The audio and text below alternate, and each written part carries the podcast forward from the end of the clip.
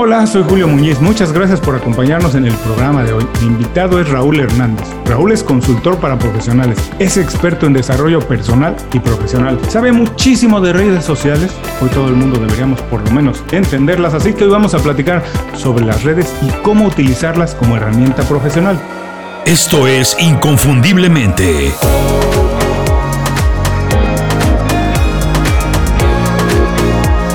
Extraordinario en lo que haces. Raúl, muchas gracias por hacer tiempo para platicar con nosotros. Para quien no está muy familiarizado con tu trayectoria, con las cosas que has hecho, platícanos brevemente qué has hecho, cuál ha sido tu carrera profesional y cómo has llegado al punto en el que te encuentras hoy. Pues mira, yo empecé trabajando en, hace ya más de 20 años, Dios mío, en eh, multinacional de consultoría, multinacional americana, eh, pues entonces eran Big Six, luego fueron Big Five y ahora son solo Big Four.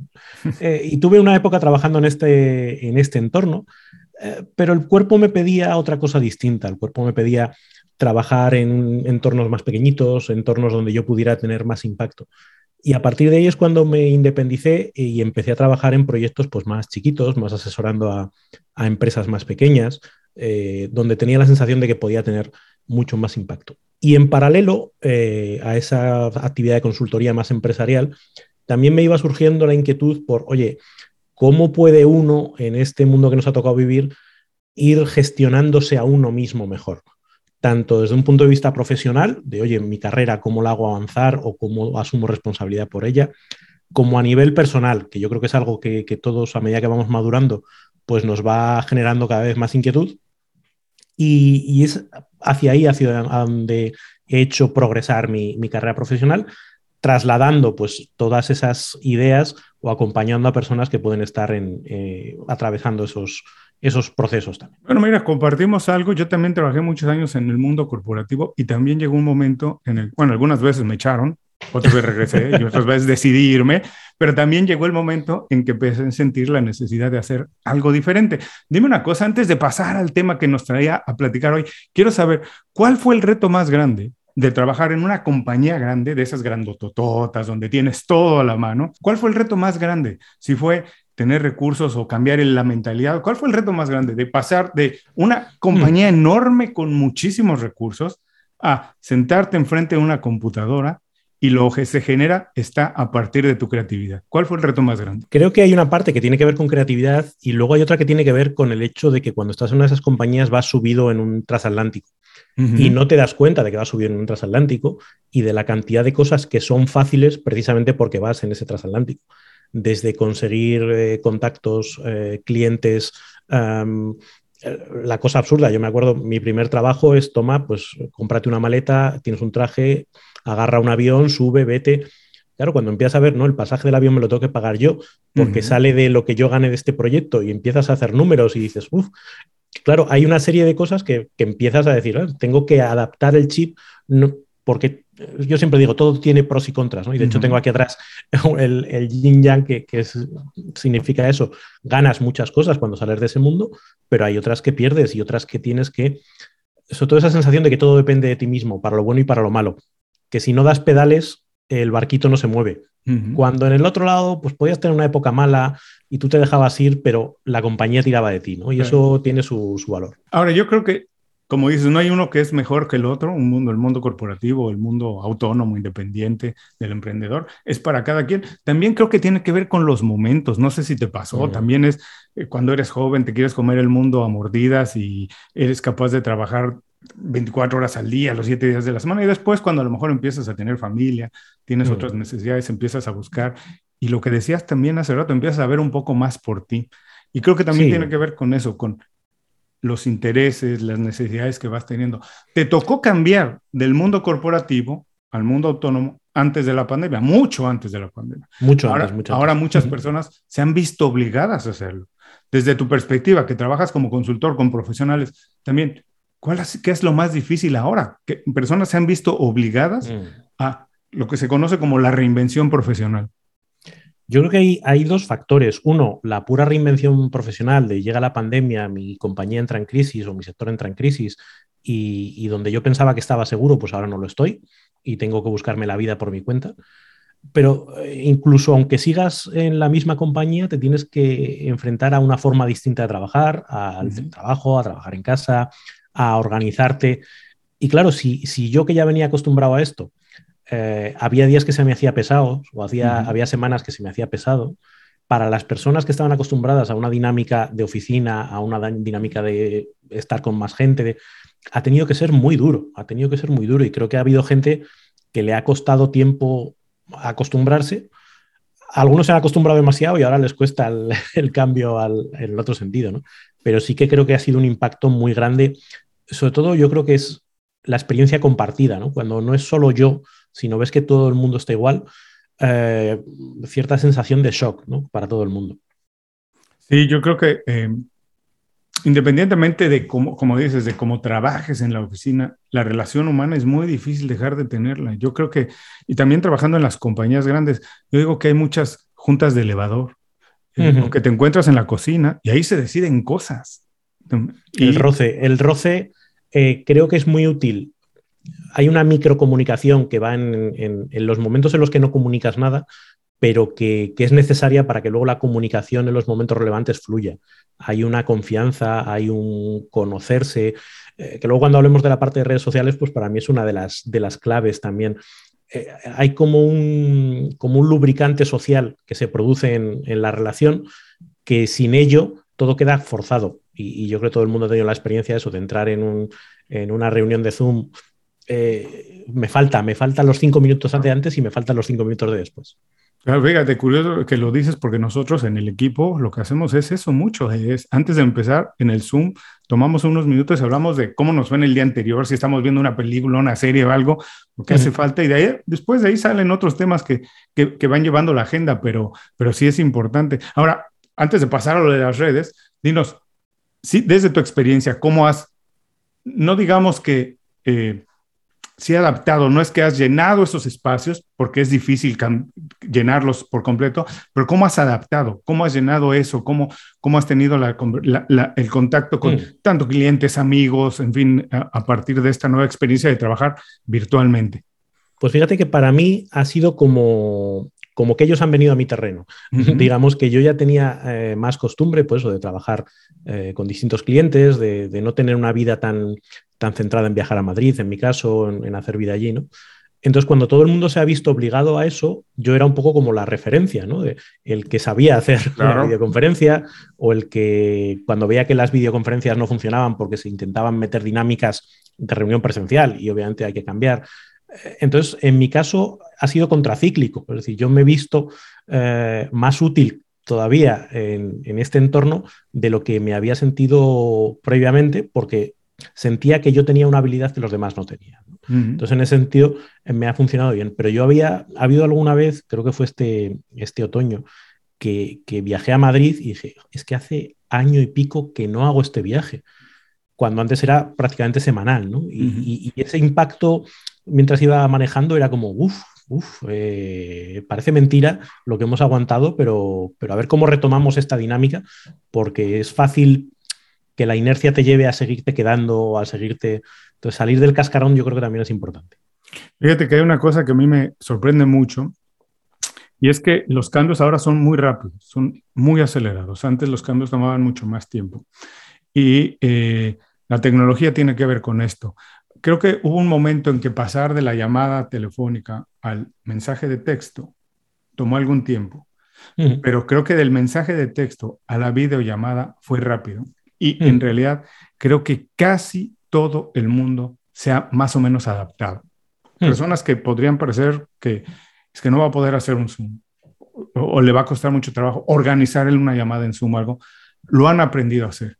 Y hasta cierto sentido, no sé si compartes conmigo esto, yo creo que la tecnología se ha convertido en un lenguaje. Mm. Em, que hay que aprenderlo, porque si no, te conviertes en un analfabeta y es imposible hoy en día funcionar profesionalmente en un nivel si no la tienes. Y creo que más o menos pasa lo mismo con las redes sociales, que tienen un lenguaje. Y no sé si, perdón, repetir, si no compartes, si compartes conmigo esto, que también que tiene que ver con un poco esa sensibilidad de cómo las aprendes, hasta dónde lo puedo llevar, qué está permitido o no. Ahora sí, hablando de redes, me gustaría saber esto. desde, desde tu punto de vista, ¿cuál es? Todo el mundo las utilizamos de manera personal, pero ¿cuál es la diferencia? ¿Dónde se marca la diferencia? ¿Cuál es ese detalle que dices, no, para hacerlo de manera profesional hay que hacer esto? Fíjate, yo eh, te diría que, es un continuo. Es decir, desde el uso 100% personal con un nick eh, inventado y probablemente que no podrías reproducir en un currículum vitae, eh, al, al, uso extraprofesional de personas que solo están en las redes hablando de su libro o su curso o sus servicios y no hablan de otra cosa, creo que hay un continuo en el que el término medio suele ser bastante virtuoso. Es decir, cuando eh, actuar solo desde el punto de vista de que son mis redes personales, eh, no debería hacernos ciegos al hecho de que otras personas nos pueden ver y otras personas pueden ser compañeros de trabajo, otras personas pueden ser clientes, otras personas. Entonces, eh, hay que tener cierto cuidado. No puedes hacer tus fotos de fiestas y de borracheras todos los fines de semana como si hay que tener cierta, cierta prudencia. Del otro lado también pecas, es decir, si haces el uso 100% profesional, al final te conviertes en un robot que no cae bien, que a nadie le interesa, porque tú a ninguno de tus amigos le soportarías que solo te hablase de trabajo o de que te intentase colar eh, un acceso a tu curso o al producto que tú vendas. Entonces hay que moverse en ese terreno eh, intermedio. Y para mí yo creo que es, pero como lo haríamos en la calle, es decir, cuando nos relacionamos con otras personas, pues nos relacionamos sabiendo que tenemos un rol profesional y que tenemos que cuidar y que si surge una oportunidad de hacer negocio, pues la vamos a aprovechar, pero siendo una persona con cara y con ojos, no, no, no, no olvidar nuestra faceta personal. Creo que en ese equilibrio es donde es interesante navegar, también siempre dentro de las preferencias personales. Es decir, que tampoco creo que haya un equilibrio justo al que todo el mundo se tenga que ceñir, sino que todo el mundo puede encontrar eh, el huequito en el que se encuentre cómodo. Ahora, Raúl, me lo pones muy difícil, sinceramente, porque me estás hablando que lo que funciona en las redes sociales es más o menos el sentido común. Y el sentido ah, común no funciona ni de manera presencial. todas las veces vemos cosas que decimos, pero caray, ¿cómo dijo esto? ¿Por qué hicieron esto? Eh, ¿Cómo se atrevieron? Y si esto es lo que regula un poco la interacción, eh, eh, comparto contigo que hay que ser muy humano, pero para darles un poco más de norte a las personas, ¿qué deberíamos decirle? Esto está bien, hasta aquí está bien, ¿cómo manejarlas un poco más? Dale. Desde mi punto de vista, una parte importante de, usar las redes eh, con un teniendo en cuenta que eres un profesional que está en las redes. Eh, yo diría que ese es el punto, ser un profesional que está en las redes. Implica probablemente empezar eh, dejando caer de vez en cuando, pues en tu bio o en, tu, en el enlace a, tu LinkedIn, a qué te dedicas, qué puedes hacer por, las otras personas. Es decir, no, no, se trata de irlo pregonando todo el rato, pero sí que quien acceda a ti tenga una idea, pueda hacerse una idea más o menos clara de qué haces y a qué te dedicas. Otro elemento importante es em, comunicar o, proporcionar a quienes te siguen eh, elementos de valor relacionados con lo que tú haces. Lecturas interesantes, tips, eh, cosas que puedan ser útiles y que puedan ser una prueba de valor para el que potencialmente te quiera comprar. Eso no quiere decir que tengas que estar todo el rato haciendo eso. Quiere decir que de vez en cuando hagas eso. Otra cosa por el lado de la evitación es no te metas en fregados, no te metas en guerras, no te metas en discusiones políticas, no te metas en en situaciones que no harías en, público porque sabes que te estás atribuyendo una serie de, de, características que te pueden perjudicar en el negocio. Y, en último elemento que, yo añadiría en este punto es no crees un personaje distinto a quien tú eres. Es decir, no, no hagas la fachada perfecta del profesional que luego cuando la gente te conozca diga, mm, eh, no cuadra, este no eres tú. Eh, hay que buscar ser genuino, ser auténtico. Pues eso, sin, hacer locuras y sin decir barbaridades, pero sí que quien te identifique en las redes, luego cuando trabaje contigo diga, ah, pues sí, no hay diferencia entre quien yo veía en las redes y quien he conocido trabajando o interactuando. Y esto tiene que ver con lo que decías hace unos minutos también, que si no te conviertes en un robot, ¿no? Y, también un poco, eh, no sé si todo el mundo está, desde tu experiencia, si todo el mundo está consciente que las redes sociales están, pueden ser una herramienta, bueno, pueden ser una, una cosa de distracción, el ocio, el entretenimiento, pero también pueden ser una herramienta. Y como cualquier herramienta puede utilizarse para un montón de cosas, como un martillo, eh, puede utilizarse para algo bueno o algo malo, pero no todo el mundo creo que está consciente de ello. Y como dices, a lo mejor no es de tu entero interés eh, eh, estar comunicando todo el tiempo lo que haces, pero a lo mejor de repente dejarlo, dejarlo caer ahí dentro de otro contexto vale la pena. Ahora, dime una cosa, ¿es necesario? antes, voy a hacer un paso atrás como profesional, ¿se puede vivir hoy en día y se puede tener éxito profesionalmente sin utilizar las redes sociales? Sí. No tengo ni la menor duda. Tengo un montón de, amigos que no tienen redes sociales, ni las han tenido nunca, y tienen unos trabajos extraordinarios, tienen una cantidad de, eh, un éxito profesional increíble y un éxito personal increíble. Quiero decir, que, yo no soy tampoco de los que dice te tienes que subir al carro de las redes. Eh, hubo una época eh, que recordarás cuando decían que cada negocio tenía que tener una página web. Y, veías hasta la ferretería de la esquina poniendo una página web. Y dices, a la ferretería de la esquina lo que le interesa es que pase gente por delante y que la gente le conozca y que salga las páginas amarillas como mucho, ¿no? Pues esto es igual. Eh, hay segmentos donde puede tener interés estar en las redes sociales pero se puede ser perfectamente exitoso sin necesidad de estar en las redes sociales.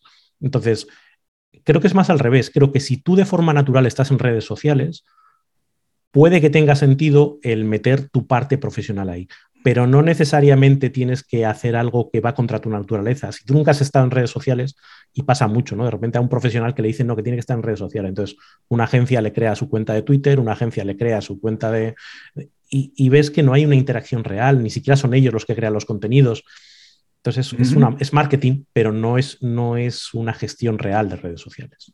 Ahora, por otro lado, y yo en el programa he tenido muchos invitados profesionales de recursos humanos y hasta donde alcanzo a entender es que los profesionales de recursos humanos utilizan mucho las redes sociales para reclutar personas. A lo mejor también es, como a lo mejor no es estrictamente necesario, pero como decíamos, puede ser una herramienta. También entiendo que no sé si es algo así como el 60% de personas lo primero que hacen para buscar cualquier cosa, una tintorería, una panadería, cuando cambian de casa o cuando llegan a una ciudad, es buscarlo en Facebook, es inmediato, o, ahora o en Google, ¿no? Cualquiera de las dos opciones, pero como a lo mejor no es estrictamente necesario, pero vale la pena, a lo mejor es una herramienta que se puede utilizar. Ahora, para estar en redes sociales, ¿hay que especializarse en ellas?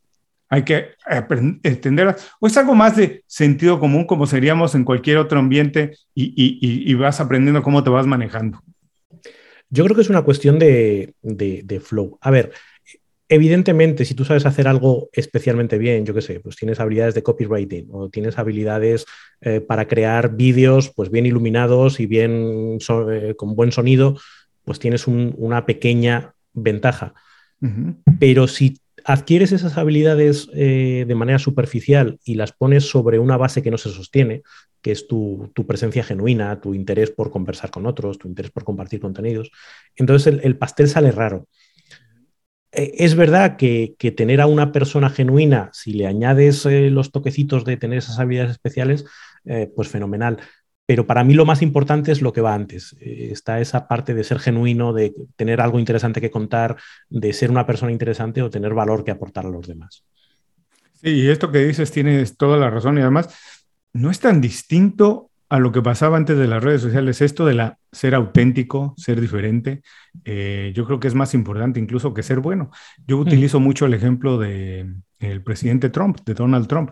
Eh, como dijiste, como haciendo caso al consejo que nos dices, diste hace unos minutos, no me voy a meter en un berenjenal hablando de política, pero solamente voy a decir que Donald Trump ganó por ser distinto, básicamente, porque era la, era la opción diferente a 11 eh, candidatos en el Partido Republicano. Y él, por ser diferente, porque era el que no venía de lo mismo, la gente entendió que era una opción distinta. Una parte, no, solo de ser distinto, porque ser distinto tiene que tener además, es decir, ese ser distinto tiene que estar conectado con algo más. Es distinto y además apela a una identificación con su público potencial que otros no se habían atrevido a tener.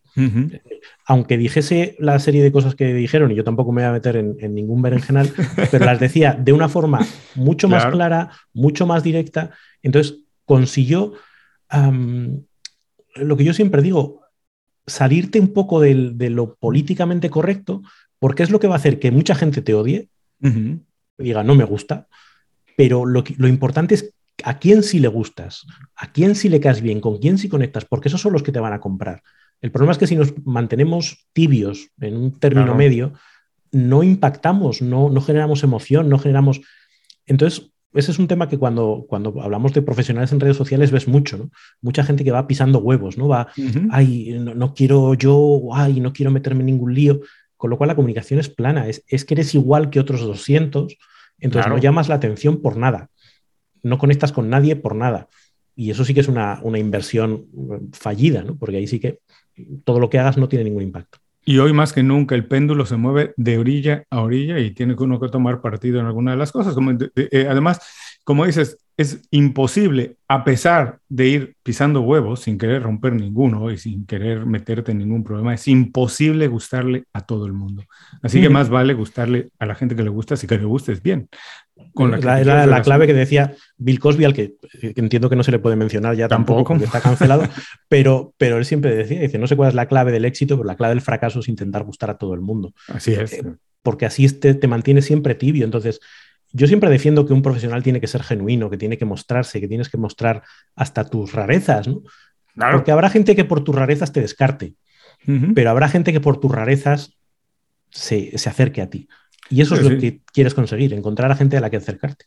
También podemos crecer desde esas rarezas, por supuesto. Eso es muy importante. Por ejemplo, mira, voy eh, me acuerdo que em, Michael Phelps, el, nadador extraordinario, eh, una vez eh, leyendo un libro sobre esto, precisamente, decía que, bueno, casi nadie se da cuenta, pero Michael Phelps físicamente no está muy bien, digamos, estructurado. Tiene los brazos muy largos, extremadamente largos. Es que, vaya envergadura que tiene ese hombre. Contrario a, a, lo que debería considerar, lo que se considera una anatomía bien o bien perfecta, vamos, no existe la perfección en la anatomía, pero una anatomía es bien estructurada. Él tiene los brazos muy largos y eso le permite ser un extraordinario nadador. Así que también desde nuestras rarezas y desde nuestras imperfecciones podemos eh, crecer. Ahora, para conectar con las personas bien, hay que ser, como dices, auténtico, hay que ser transparente. Y esto tiene que ver con el networking. ¿Cuáles son las ventajas, desventajas o posibilidades de hacer un buen networking utilizando las redes sociales? Eh, a ver, yo creo que las oportunidades son enormes porque tienes un montón de relación con mucha gente que en condiciones normales eh, no tendrías. Yo siempre el, eh, ahora ya es, de, viejo hablar de estas cosas, ¿no? Pero claro, en redes sociales estamos hablando que igual a lo mejor hace 20 años, cuando estaban en el albur, tú comparabas, oye, yo cuando bajo al bar del pueblo veo a los mismos 10 personas todas las veces. No tengo posibilidad de, de, saber qué piensa un premio Nobel que está en, Ohio o qué piensa, no sé, un señor chino. Y las redes sociales te dan esa oportunidad. Y ya no hablamos de celebrities con las que a lo mejor no puedes tener una relación directa, sino de personas de tu sector, de personas interesantes, de personas que pueden compartir un hobby contigo. Claro, el campo se abre de manera radical y no, te ves limitado a, la estructura física de contactar en tiempo y espacio con gente. ¿no? Puedes abrir ese, ese melón de manera enorme. Pero claro, de ahí a pensar que cualquier interacción eh, en redes sociales ya se convierte en networking, pues hay un, trecho muy grande. había, una intervención que hacía Seth Godin en, un panel eh, y él decía, networking y redes sociales no es lo mismo. Pues yo puedo tener miles y miles de amigos en, redes sociales, básicamente porque acepto a todo el mundo, eh, pero eso no significa nada. redes sociales, un contacto valioso, es aquel que va a mover un dedo por mí si yo se lo pido, o aquel por quien yo moveré un dedo si él me lo pide. Y de esos hay poquitos. Yo tuve una experiencia, pues, o gente con la que interactuabas en redes sociales, y nada, le mandé un mail haciendo una petición, tampoco era una locura de petición, ¿no? Nunca me contestó. Digo, pues, pues eso te da lugar de que de todas las, las personas que tú puedes conocer a través de redes sociales, con quienes realmente estás haciendo un networking de valor, un networking que pueda eh, tener algo que pueda llevar a algún sitio, eh, pues son poquitas. Pero creo que pasa también en la vida real. De todas las personas que conoces en una fiesta, con quienes puedes acabar hablando un mes después, a lo mejor son una o dos o ninguna. Pues esto es lo mismo. Sí, eh, eh, completamente de acuerdo contigo. Pero sí creo, fíjate, por ejemplo, en mi caso, Yo he encontrado, yo creo que la, el 80% de los invitados en el programa, que tenemos ya más de 200 y tan pico de entrevistas, las hemos encontrado en redes sociales. Eh, personas como tú que en, en, el otro lado del mundo, bueno, a través de las redes nos encontramos. Y si eres transparente, eh, obviamente hay veces que no se ha podido cuadrar alguna entrevista por cuestiones de agenda o por cualquier así, pero si eres transparente y genuino y de lo que se trata es de compartir, generalmente la gente está dispuesta a compartir, eh, porque sí, hay que, hay que ser transparente, pero completamente de acuerdo, no pensemos que las redes sociales per se son networking. Networking tiene eh, algo mucho más implícito ahí que tiene que ver con lo que hacíamos antes en la vida. La ventaja es que ahora las tenemos la posibilidad de conectar con muchas más personas, como decías, no nada más con los mismos 10 que veíamos siempre en el bar. Ahora, otra cosa de la que se habla mucho, que también a mí me interesa mucho, es lo de la marca personal. Y eh, ¿Qué tiene que ver cómo, cómo se relaciona con las redes sociales? Si, por ejemplo, como decías hace un rato, publico fotografías de mi cumpleaños donde se me subieron un poco las copas, eh, eso estoy haciendo mala marca personal, pero si comparto un buen libro, eso es buena marca personal. ¿Cómo es esta cosa de la marca mm. personal y las redes sociales? A ver, la marca personal, los que saben de esto, dicen que es todo el rastro que vas dejando. Así es. Tanto si quieres como si no. Es decir, que, que lo haces de manera consciente o inconsciente. Cuando tú estás publicando en redes sociales, digamos que tienes un poquito más de control respecto a lo que publicas o a lo que no, eh, versus así te encuentran borracho en, una discoteca, que ahí el que te vio, te vio y, ya está. Entonces, creo que sí merece la pena ser consciente de que cada vez, cada paso que das, cada interacción que das, cada contenido que publicas, está generando una marca personal. Ahora bien, creo que no hay que obsesionarse con, tener una marca personal eh, súper pulida eh, y, que todo lo que haga tiene que estar súper alineado volvemos a la parte genuina. uno tiene que ser como es. Y si, en fin, voy a exagerarlo mucho, pero si uno es un borracho y, en su vida real hace gala de ser un borracho, pues luego en las redes sociales no vendas otra cosa. Si, no lees nunca, pues no recomiendes libros que no te has leído solo para incrementar tu marca personal, porque luego te van a preguntar y no van a saber de qué te están hablando. Por lo tanto, yo creo que es mucho, todo mucho más relajado. Es decir, es, es, sé tú mismo, sin hacer ninguna barbaridad, pero no, no estás todo el rato preocupado de, de superproducirte.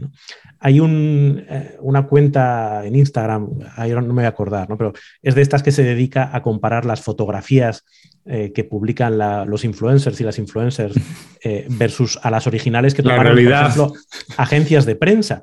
Es, ya ni siquiera es te comparo cómo te levantas un lunes a las 9 de la mañana y qué bonito estabas el sábado por la noche, sino la misma foto del sábado por la noche, mira qué retoques se han hecho aquí para afilarse la piel, mira que no sé qué. Estar todo el rato eh, produciéndote a un nivel excesivo, pues no merece la pena. Yo ahora estoy hablando contigo. Pues sí, me he puesto la luz porque quiero salir bien y me he puesto la lucecita atrás porque no quiero aparecer con la cama deshecha. Son cosas obvias, pero no voy a vender que tengo aquí una biblioteca de 200 libros cuando no es verdad, no tengo una biblioteca de 200 libros porque todo lo tengo en el ebook. A eso es a lo que voy con lo, que hay que intentar ser genuino, sin exagerar y sin pretender dar una imagen que no es la tuya. Porque luego la gente te conoce y dice, uff, aquí. y yo creo que el objetivo ideal es que cuando la gente te conozca diga, ah, pues eres tal y como me había imaginado. Sí, totalmente. Yo creo que esa es una buena, esa es una buena, buena recomendación, ser genuino, porque además creo que las redes sociales son eso, es la, buena, es la manera más fácil de conectar con alguien, que tenemos la ventaja hoy de conectar con una red, con personas prácticamente en cualquier parte del mundo, pero en algún momento nos vamos a conocer, incluso virtualmente, pero va a tener que salir lo que somos realmente, ¿no? Quiénes somos y si no. Pues... Fíjate, yo hay, un... Eh, en, el mundo inmobiliario, ¿no? Cuando vas a ver un, apartamento, te dicen, eh, mejor venir a verlo. Digo, no, dame toda la información a priori, porque si no me interesa, pues no perdemos tiempo ni tú ni yo. Pues creo que con, las redes sociales pasa lo mismo. Cuanta más información yo te dé de cómo soy, de lo que pienso, de lo que te puedo aportar, de, mis rarezas, antes eh, tú sabes si, te, si podemos entendernos o no. Y no te voy a hacer perder el tiempo mostrándote una versión fantástica de mí para que luego cuando me encuentres digas, ups, eh, esto no era lo que yo había imaginado. No perdamos el tiempo. Totalmente. Ahora el tiempo que es uno de los recursos más valiosos. Ya hemos hablado de muchas cosas en, en, cuestión de las redes sociales y el manejo personal que se puede hacer de ellas, pero si tú pudieras resumirlo en, digamos, el ABC de manejo profesional de las redes, ¿qué consejos le das a las personas? Dos o tres cosas que digan, ojo con esto, atiende esto, si es para ti es así, que le podamos decir dos o tres cosas muy claras que alguien que dice, mire, yo nada más las uso para ver fotos de mi familia, pero ahora le está quedando claro que a lo mejor puede hacer un, llevarlo un pasito más, eh, o quien está muy metido, pero que a lo mejor lo está haciendo de manera muy intuitiva, si le podemos dar dos o tres consejos que digas, ojo con esto, esto es importante, mídete aquí, esto lo puedes estirar un poco más. Pues creo que lo primero sería plantearse cuál es el objetivo que tienes. Es decir, cuando tú estás en redes sociales, puedes estar de manera pasiva simplemente buscando información y te puede resultar útil, o puedes querer conseguir clientes, o puedes querer generar relaciones. Todas son cosas parecidas, pero no son exactamente iguales. Entonces eso va a determinar un poquito eh, hacia dónde vas. En base a esos objetivos, yo siempre eh, digo que es interesante publicar contenidos. Para mí, eh, parte de la visibilidad en redes sociales pasa porque tú generes cosas interesantes. Y eso no significa que siempre tengas que escribir el gran tweet o, la gran guía de no sé qué, simplemente que tus reflexiones aporten algo eh, y que a través de esa participación la gente te pueda conocer, pueda ver cómo piensas y pueda ver qué puedes aportar. Y otro elemento que creo que es interesante es no solo publiques contenidos, interactúa también. Eso significa eh, ir y comentar eh, pues, las cuentas de los demás o participar en debates siempre buscando la manera eh, de, añadir valor y de generar relación. Muchas veces, y yo creo que pasa igual a, nivel eh, sin redes sociales, las relaciones entre personas no son desde el primer día ya somos súper amigos o desde el primer día somos súper socios de por vida. Es un día tenemos una interacción agradable, eh, al segundo día no me acuerdo muy bien quién eres, pero a la quinta dices, oye, es que hay una afinidad aquí con la que se puede trabajar. Pues yo creo que esa mentalidad de medio-largo plazo también es importante. Y luego creo que una, variable importante es no busques la visibilidad o la viralidad por la viralidad. Eh, me pasa mucho viendo TikTok, ¿no? que parece que el, objetivo es ser viral, aunque sea haciendo un bailecito y a ver si mi bailecito lo ve mucha gente. A veces es mejor que te vea menos gente, pero que sea la gente adecuada, o que interactúes con poca gente, pero que esas interacciones sean realmente sólidas, más que el hecho de que te vayan a ver, eh, no sé, 10.000, 100.000 personas. A mí este verano me pasó, eh, conté en Twitter además una anécdota que no tenía nada que ver con, lo profesional, simplemente estaba tomando un café, se me acercó un señor mayor, empezamos a hablar, me contó su, historia, y al volver a casa yo lo, lo conté en Twitter. Pues por alguna razón eso hizo clic en una serie de personas, llegó a alguien importante del mundo del periodismo. Total, acabé hablando en la radio de, la anécdota. Esa anécdota la pudieron ver, no sé, 50.000, 100.000 personas. ¿Impacto real que ha tenido eso? Cero. Sí. Entonces, conseguir viralidad por viralidad no, no te va a ayudar a nada. Es mejor hacer las cosas en pequeñito, pero con sentido y con valor. Esto del impacto yo creo que tiene mucho que ver con lo que decías al principio. Hay que tener un objetivo, hay que tener marcada qué es lo que quiero conseguir con ellas. Fíjate, de esto que acabas de contar, de la anécdota que te pasó, voy a contar una que yo alguna vez escuché. No me acuerdo si la escuché o la leí. En Nueva York, en Times Square, la esquina, bueno, no es la más popular del, mundo, pero llena de anuncios y de gente todo el tiempo. Eh, tres tipos se paran y le piden a una chica que les tome una fotografía. Es una historia real, que les pide una, que, le tomen que les tome una fotografía y él les dice, denme su teléfono o su cámara. No tenemos, tómalo con el tuyo y tú sabrás cómo hacernosla llegar. toma la fotografía, perfecto. Ella creyó que, era, que ahí moría la historia, la anécdota. Días después lo cuenta en la, en la oficina, miren, me pasó esto, le tomé una fotografía de estos tipos. ¿Quiénes eran? No lo sé. Lo único que sé es que sonaban escoceses irlandeses, tenían acento escocés irlandés. A otro compañero de la oficina se le ocurre publicar la fotografía en Twitter y eh, taguea a, Twitter Irlanda. Dice, estamos buscando estos tipos, alguien los conoce, parece que son de Irlanda. Tardó dos horas, dos horas, en que a través de personas eh, llegaran y les hicieran llegar la fotografía.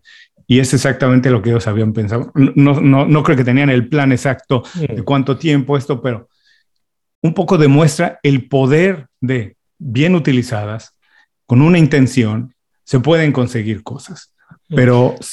fíjate, ahí, Julio, hay, un punto que también hay que poner sobre aviso, ¿no? Eh, que el hecho de que a alguien le haya funcionado eso, no quiere decir que si yo hoy lo intento otra vez, salga. Porque esto es como.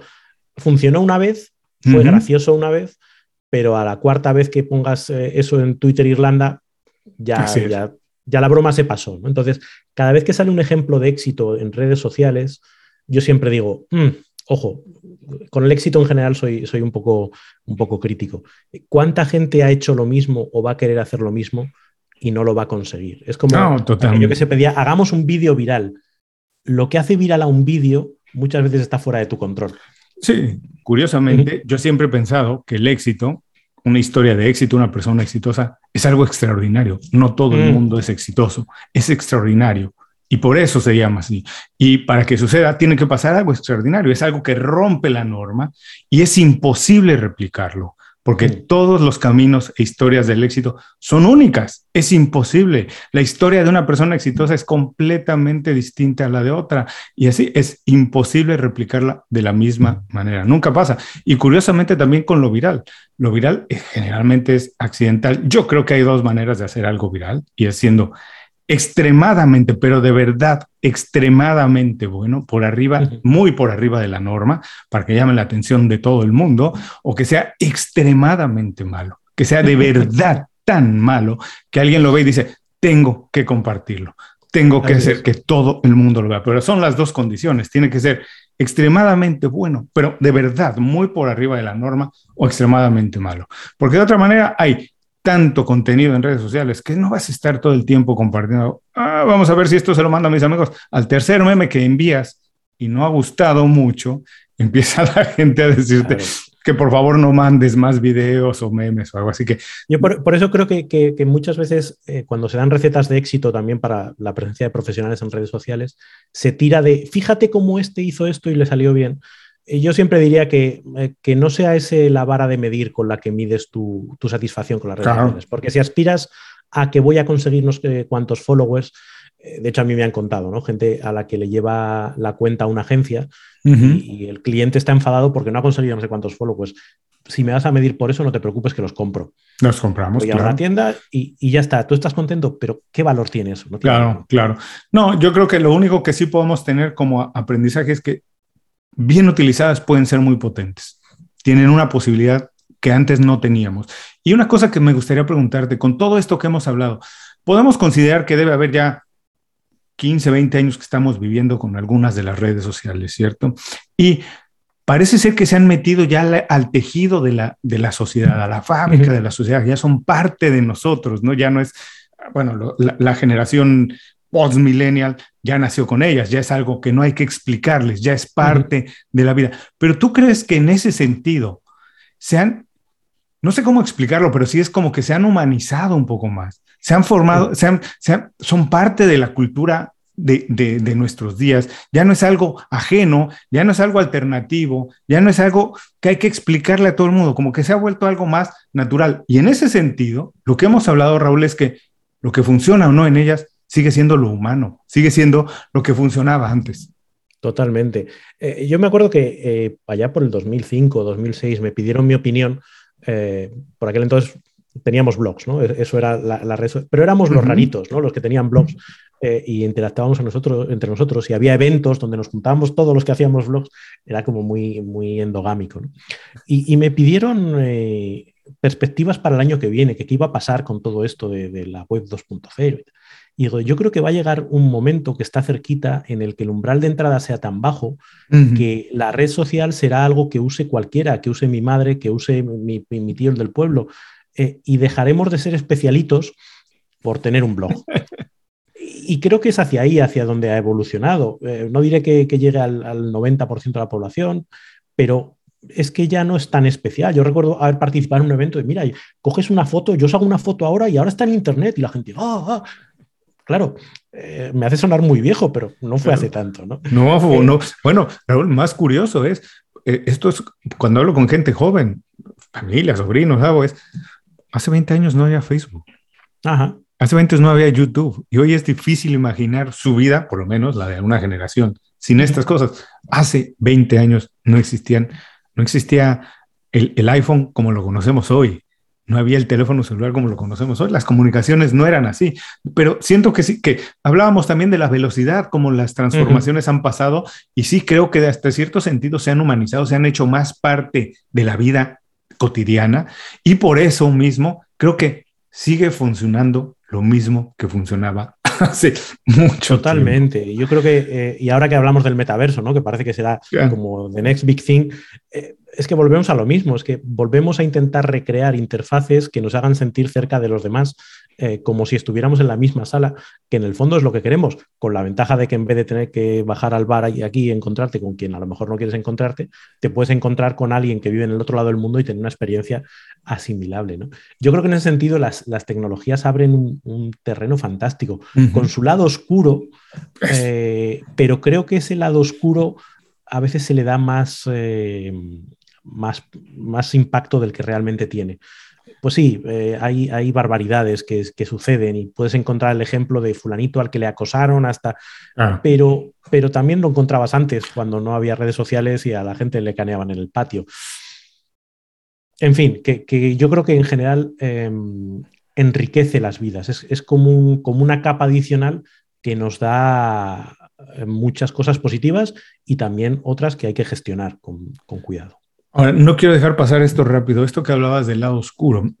No, no en este contexto que decías que, se dan acosos y cosas que no deberían de darse, por supuesto, pero eh, ahora que hablabas también del metaverso y que parece ser que es lo que se viene de manera acelerada y que eh, eh, negocios, interacciones van a pasar mucho en este mundo virtual que se está creando. lo que sí me parece curioso, cuando menos, por lo menos para tener atención, es que estas grandes compañías de alguna manera marcan tendencia en un poco cómo nos relacionamos, cómo percibimos la vida, lo que está bien, lo que está mal, lo que es éxito, lo que no es éxito. Y curiosamente, estas personas que están programando estas, estas plataformas no son necesariamente las personas con más juicio.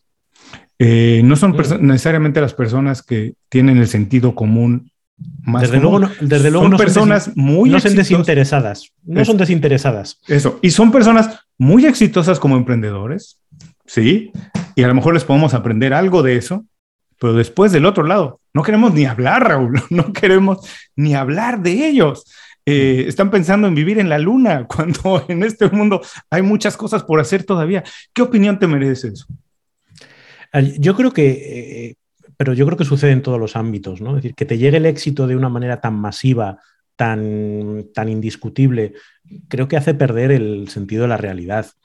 Eh, probablemente ya para alcanzar ese nivel de éxito tengas que hacer unos compromisos con tu vida que solo lo puedas hacer si tienes un nivel de obsesión eh, o, de, o, de, peculiaridad que a una persona normal no haría esos sacrificios. ¿no? Creo que pasa a nivel del, deporte. ¿no? Hace poquito eh, Rafael Nadal ganaba su 21 Grand Slam eh, probablemente Rafael Nadal será una persona estupenda, pero tiene algo en la cabeza que no es lo que tenemos todos. Entonces, eh, y, yo creo que con estos emprendedores pasa eso, ¿no? De repente te sientes el amo del mundo, porque en el fondo lo eres. Estás. Entonces, ese, mm, eh, complejo de Dios eh, pues les lleva a, ir sitios. También es como todo, creo que si Elon Musk es un poco peculiar, pues si le pones un micrófono cerca, pues va a decir algo peculiar y todos encantados de que sea la comidilla, ¿no? Probablemente por cada Elon Musk, pues hay 100 emprendedores que están haciendo cosas eh, también y que no, no son tan peculiares, ¿no?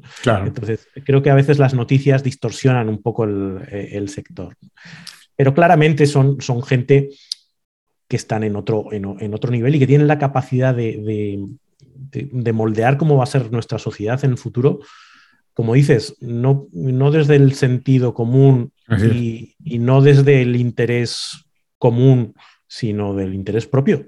Si Facebook quiere que estemos en el metaverso es porque ganará mucho dinero con el metaverso, no porque sea bueno para nosotros. Si quiere que nos pasemos el día enganchados a Instagram, no es porque Instagram sea bueno para nosotros, sino porque a ellos les da dinero. Y si tú estás dejando de hacer tu trabajo porque estás mirando Instagram, a Facebook le da igual. Totalmente. Eso no hay que perderlo de vista. Y curioso esto que decías de que les llega el éxito de manera tan rápida a algunos de ellos, cosas así. O por ejemplo el caso de Nadal, que dices, tiene algo en la cabeza. Y también es curioso porque para alcanzar ese nivel, en cualquier industria, en cualquier, haciendo cualquier cosa, es muy difícil hacerlo teniendo una vida balanceada. Mm. Hay que desbalancear la vida para alcanzar, para llegar a esos niveles, porque es muy probable que estas personas sean extraordinarios emprendedores y es muy probable que nunca convivan con sus hijos o que convivan dos horas de vez en cuando, o, porque hay que desbalancear la vida, hay que entregarse casi 24 horas. Bueno, eh, famoso, Elon Musk es famoso porque trabaja de lunes a domingo y no le gusta que la gente no, que no trabaje el domingo, y en fin, y, yo me acuerdo, mundo, a lo mejor te acuerdas de la historia de Tony Hayes, quien fue el fundador de Sapos, que un, trabajaba como loco, murió hace un par de años en una cosa rara, pero trabajaba como loco.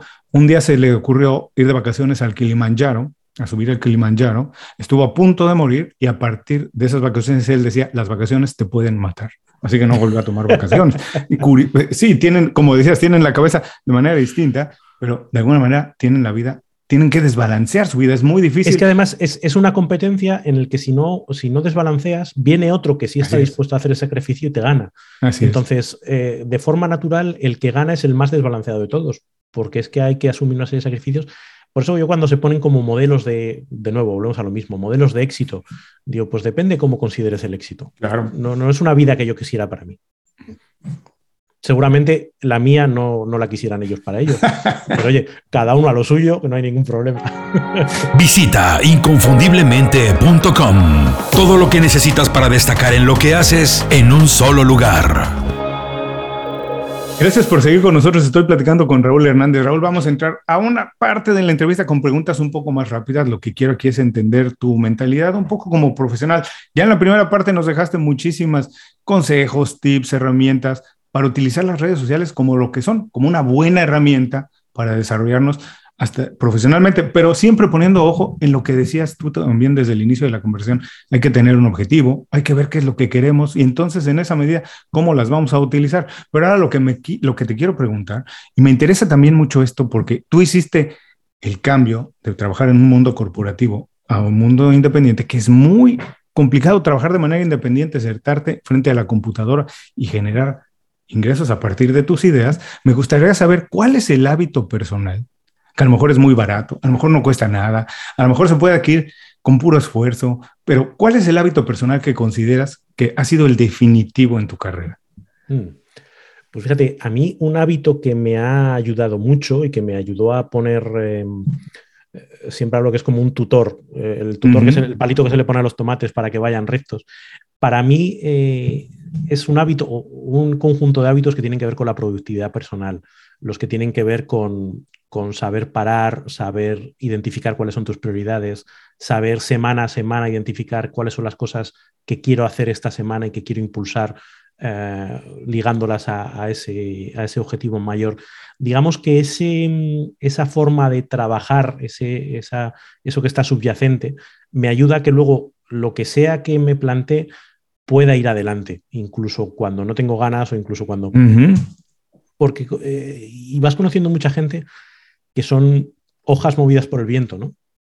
Mm. Que en función del impacto de lo que otros pidan de ellos o de la, eh, semana que tengan, avanzan o no avanzan en, los proyectos. ¿no? Y el ser capaz de, seguir un sendero que tú mismo te has marcado eh, y no dejarte escabullir porque tienes implantados esos, esas dinámicas de planificación y de revisión, a mí la verdad es que me, han ayudado bastante eh, y me han dado estabilidad a la hora de ir avanzando en mis proyectos.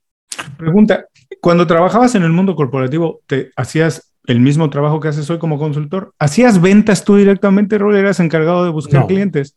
No, no. Dime una cosa, eh, ¿cómo, yo creo que para funcionar como emprendedor, como autónomo, tienes que aprender ventas y te tienen que, bueno, tienes que encontrarles el gusto porque mm. vendes, en general, liderazgo, creatividad, aprendizaje continuo, son cualidades y habilidades que necesita un emprendedor, pero también las necesita un, CEO o las necesita un vicepresidente.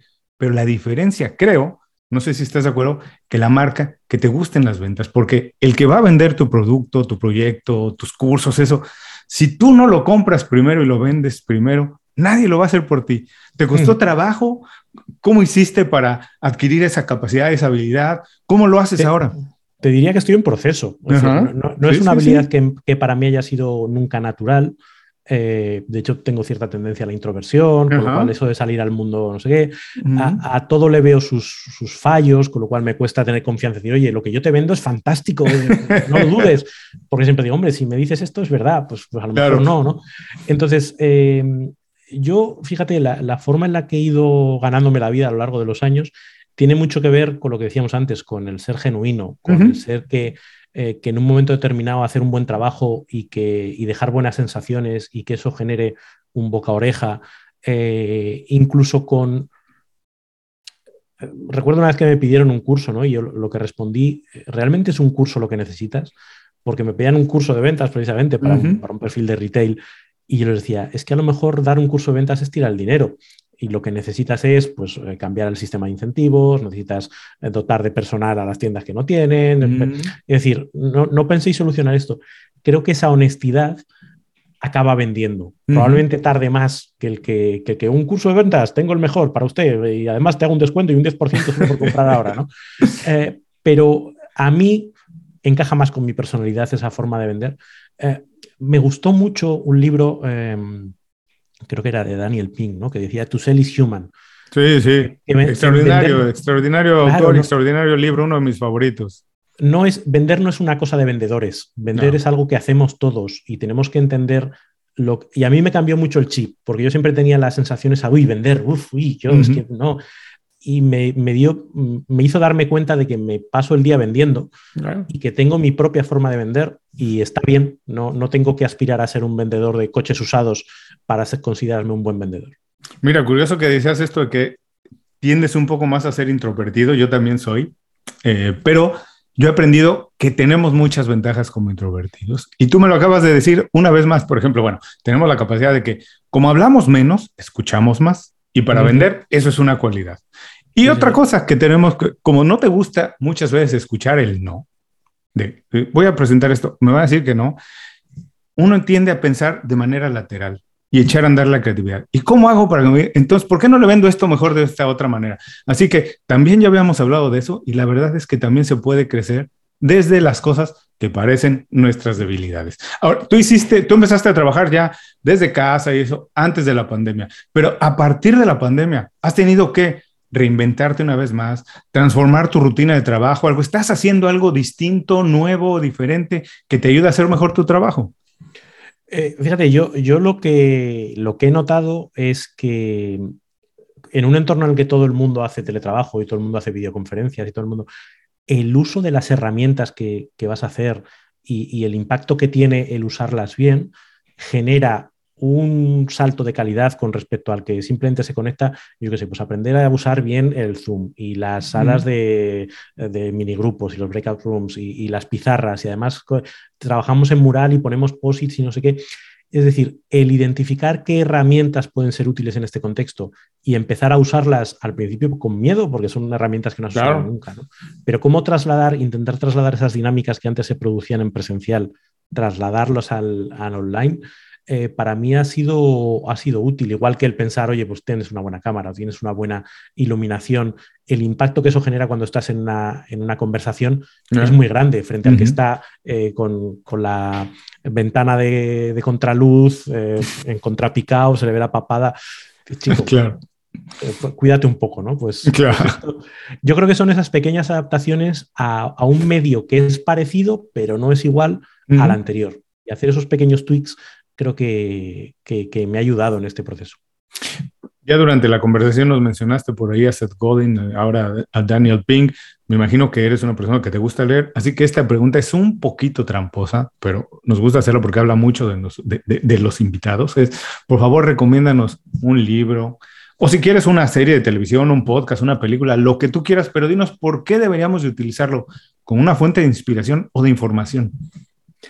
Pues mira, eh, en contra de recomendar lo último que haya salido, a mí me gusta recomendar a alguien que ya tiene más de, 100 años publicado, que es a Carnegie, eh, y su Cómo hacer amigos e influir en las personas. Porque me parece un, libro tan brutal en términos de ayudarnos a entender cómo interactuar con otros, eh, que además desafía, yo que, tengo una mentalidad como muy racional, ¿no? Y las cosas deberían ser así, ¿no? Y cuando vas viendo decir, uy, no, somos tan racionales y a la gente lo que le gusta es que, la trates bien. Y discutir con alguien no, sirve para nada, porque en el fondo entras en controversia y ya, ya no están abiertos a ti. Te abre eh, la mente a interactuar con otros eh, y eso es útil, como decíamos antes, para el liderazgo, para las ventas, para el trabajo en equipo, para la formación, para lo que tú quieras.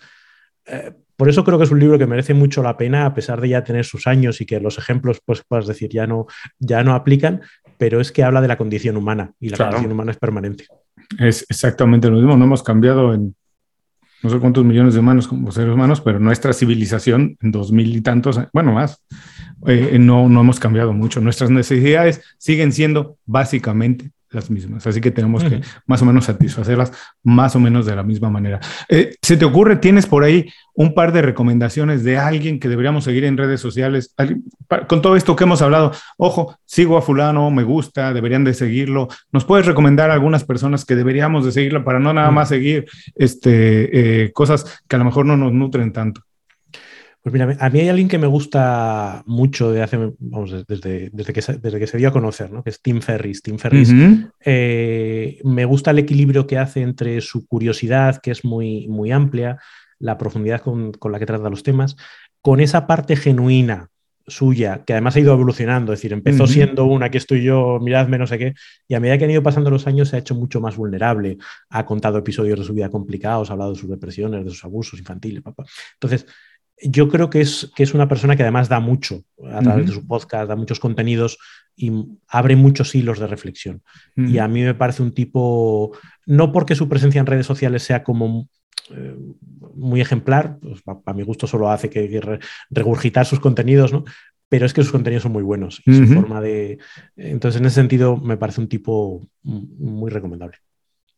Seguramente, es otro de los favoritos aquí del, podcast. Eh, yo lo sigo en redes sociales, lo único que no puedo es escuchar su programa porque dura a veces hasta tres horas y me cuesta mucho. Fíjate, eh, el problema que tengo yo con él no es tanto que dure, porque si lo tengo que cortar en tres paseos, lo corto en tres paseos, pero salgo de cada programa suyo con diez recomendaciones de libros para leer y digo, no, no, ya no me da la vida para todo esto. Así Totalmente de acuerdo. Bueno, pero lo dejaremos, recuerden, dejaremos estas recomendaciones en las notas del programa. Ahora, como me gusta mucho hablar con los invitados al final en esta dinámica porque habla mucho de ellos, además de que durante la, la conversación se deja mucho ver de, quiénes son como personas, pero como sabes, este programa se llama Inconfundiblemente, así que me gustaría saber qué o por qué Raúl Hernández es inconfundible a ver, probablemente eh, el inicio de esta respuesta ya sea una muestra de lo que, de lo que voy a querer decir. No creo que nadie sea inconfundible, creo que todos, todos somos bastante. yo creo que, tengo un punto de pies en el suelo eh, que muchas veces es un contrapunto, ¿no? Cuando todo el mundo está subido en, el, en la dinámica del postureo o de alabar todos acríticamente algo, yo siempre soy el que dice, mm, esto no, no, le veo, no le veo sentido. ¿no? Hay gente que le dice sentido común o hay gente que le dice sensatez. Yo me, el otro día me definía hablando con una persona, digo, yo soy muy de pueblo, soy muy de, andar por casa, soy muy de... Entonces, hay cosas del mundo corporativo, del mundo incluso de las redes sociales, de las noticias que digo, es que lo veo de otro, de otro, de otro planeta. O sea, dame, cosas. Y creo que eso se traslada mucho a las cosas que hago y cómo las hago, a cómo me relaciono con la gente, a cómo, eh, cómo llevo las ideas. No, no porque no las lleve a lo conceptual, pero dame ejemplos concretos, que sea masticable, que sea, en fin, para el común de los mortales. Diría que, que eso es a lo mejor el tipo de cosas que más me pueden, que más pueden llamar la atención de mí.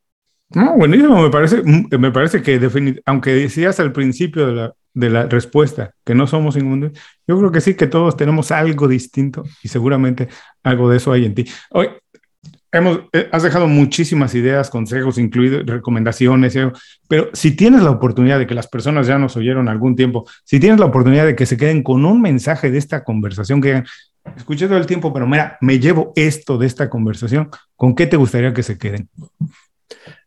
que no te tengan miedo a las redes sociales eh, y en general que no le tengan miedo a mostrarse como son, tanto en redes sociales como en, como en la vida real. Que, que, la vida es cortita como para andar intentando encajar en moldes ajenos y que merece la pena mostrarse como uno es porque es como vas a atraer a las personas que realmente encajan en tu vida. Mostrando una fachada o no mostrándote en absoluto es muy difícil que atraigas al tipo de persona que realmente encaja contigo. Buenísimo, qué buen consejo. Así deberíamos de ser todos, todos los días, fuera y, dentro y fuera de las redes sociales. Raúl, muchas gracias por dedicarnos tiempo, compartir ideas, consejos, experiencias, todo, por favor. Eh, eh, antes de despedirnos, dinos, para que nos dé un poco de envidia, ¿dónde estás? ¿En qué región de España estás? Y platícanos un poco de la gastronomía de ese lugar. Pues mira, yo vivo, eh, esa es otra de mis peculiaridades, yo no vivo en Madrid, no vivo en Barcelona, vivo en Aranda de Duero, que es un pequeño pueblo eh, el norte de, Madrid, a unos 160 kilómetros, que es conocido eh, como, de hecho estamos en la ribera del Duero, zona de vinos muy reconocidos, zona de cordero muy rico, zona de morcilla muy rica y zona también de las que están llamándose la España vaciada y que lucha mm. pues porque no se vacíe, ¿no? Por, por, defender este entorno rural, que en fin, no es que andamos pastoreando ovejas por las calles, pero, pero tenemos que buscar un equilibrio, que no todos sean las grandes urbes, que no todos sean, eh, que aquí también se pueden hacer cosas interesantes y sobre todo se puede vivir muy bien, y que creo que es a lo que deberíamos aspirar todos.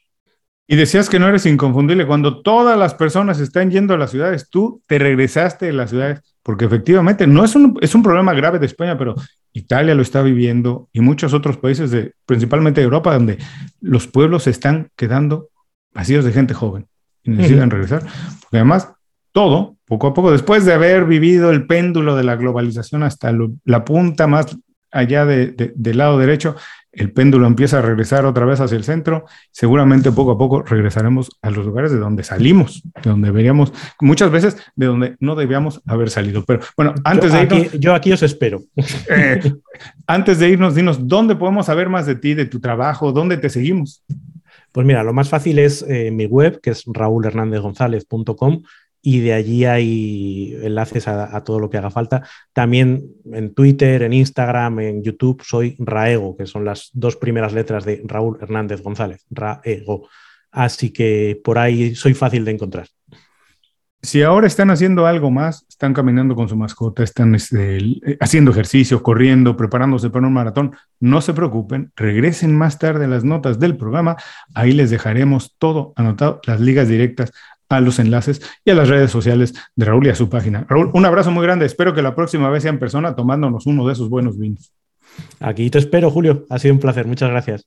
A todos los que nos escuchan, con esto terminamos la entrevista con Raúl Hernández. Les recuerdo que todos sus consejos, ideas, recomendaciones, absolutamente todo, lo pueden encontrar en las notas de este programa.